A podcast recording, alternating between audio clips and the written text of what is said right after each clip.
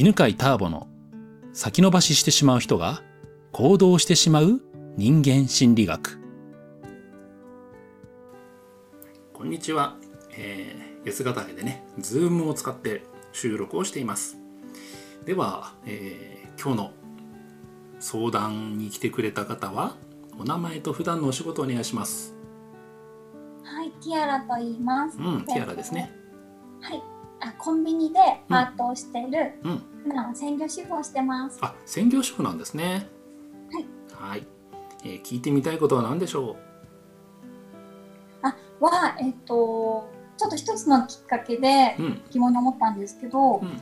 えっと受けたい講座があって、まあそれセンターピースだったんですけど、おおはいはいはコロナが そうなんですよ。コロナが起きてしまったことでい、うん。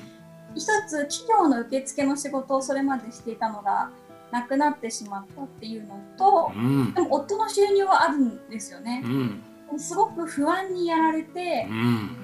そうなんです。それをそのセンターピースの申し込みを手放しちゃった自分っていうので、なんであんなに不安が出てきたんだろうっていうのと、うん。あと最近気づいたのがそのなんだろうね自分が幸せになることを意外にまだ許可してない自分がいて、うん。なんかそこもちょっと外してうんうんたいなって思ってます。うんうんいいですね。じゃあね、えー不安になったのは何でかっていうことと、えー自分に幸せになる許可を出したいってことですね。うんじゃあちょっと一緒にできるか分かんないけどね、えー可能な限りやってみましょうね。します。うん、じゃあ不安にやられて、えーどんな不安ですかね言葉で言うと。ーなんかそのオンラインセミナーとかでうん。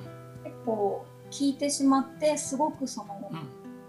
あもう食べていけないかもっていう不安が来たのとああでもそっかもう一個が多分自分の中の問題でえっ、と子供の頃人間関係がうまくいってなかったんですね。うん。で娘がいるんですけど、うん。その自粛期間幼稚園もなかったので、うん娘と第一でお家にいる時に、うん。なんか外からうん。マンションの子たちのなんかうん。遊ぶ声が聞こえてくると、うん。うっみたいな。うん。私が仕事をしていたしていて、うん。近所さんとの環境を作ってなかったせいで、うん。なんか娘が寂しそうっていうのですごく自分を過去から今までを全部責めてる感じでうん。やられたかもしれないです。じゃあオンラインセミナーで聞いたのとその過去のこと思い出してうーってなったのはどっちの方が強い感じがしますか？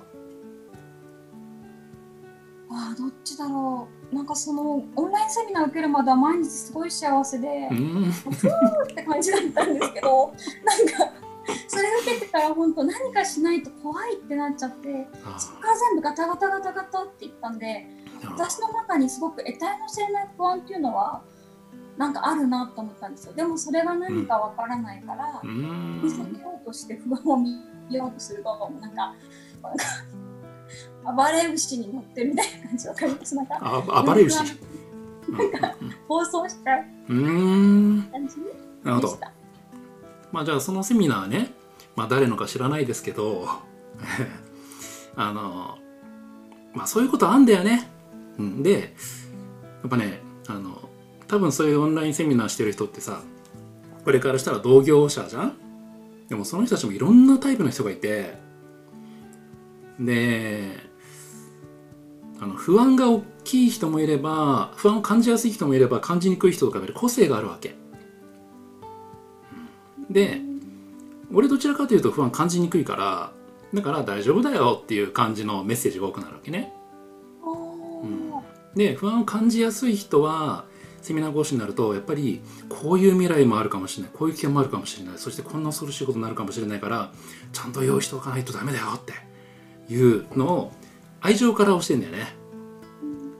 うん、でもそういう影響力があってさしかも多分オンラインで何人もすごいなたくさんの人が聞いていたと思うわけもうその状況だけでさわこれがこの人が言ってるから正しいっていうふうに影響されるっていうのはよくあるんだよね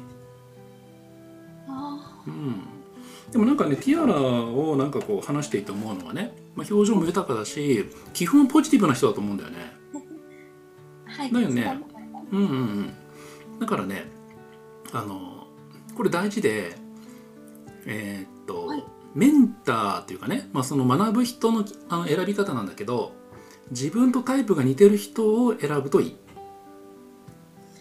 へえそうなんですね。うん。あいや。そこないものねだりしちゃうとどんどん苦しくなっちゃいそうですねそうそうそうそうそうそうそうそう。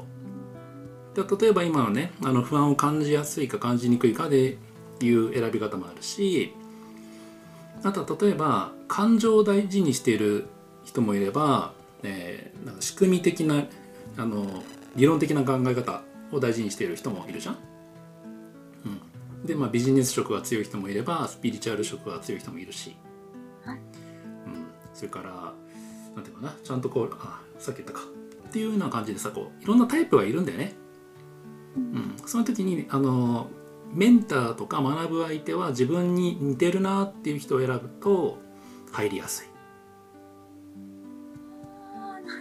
うん、で逆にねあの自分とは違うタイプの人を選ぶといい場面もあって、おううん、それはね一緒にビジネスをやったりとかチームを組む相手。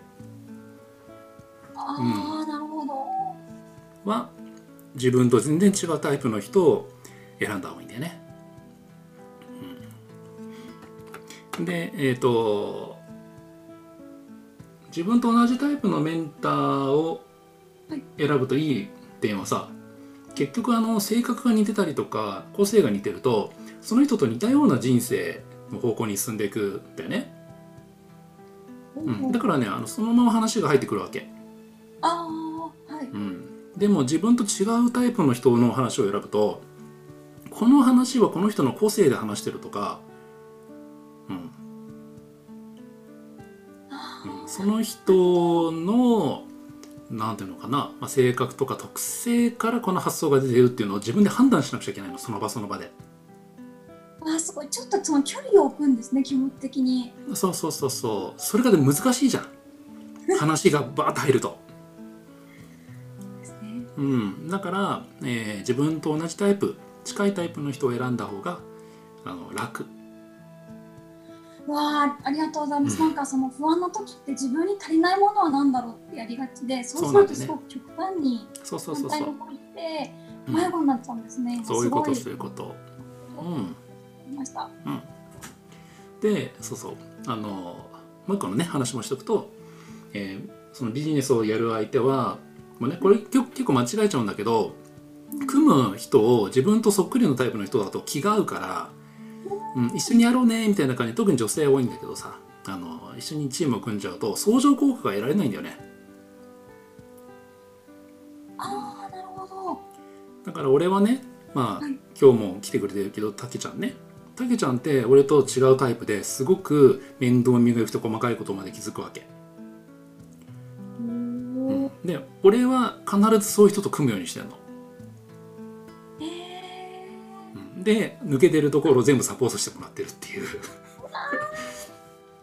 ー、ターボさんと組めたらね嬉しいですよね、うん、うんで似て似たタイプは例えば本田こうちゃんとか似てるんだけど一緒に組むとなんかもうどんどん何イメージとか夢ばっかり広がって結局あのなんか実行部隊がついていかないっていうこともあるのねいスピードでいっちゃいそうですもんね。そうそうもうこれ楽しんでいこう行こうみたいな感じになっちゃうから。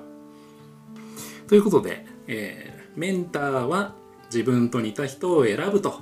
そして、えー一緒にビジネスをやったりあとパートナーね。結婚のパートナーはでも自動的に自分と違うタイプを選ぶからさ、うん。うん、そういう人に惹かれるようになってんだよね。うまくできてるよね。面白いですね。ね。だから俺は不安を感じにくいんだけど奥さんはすごく不安を感じやすい人だから。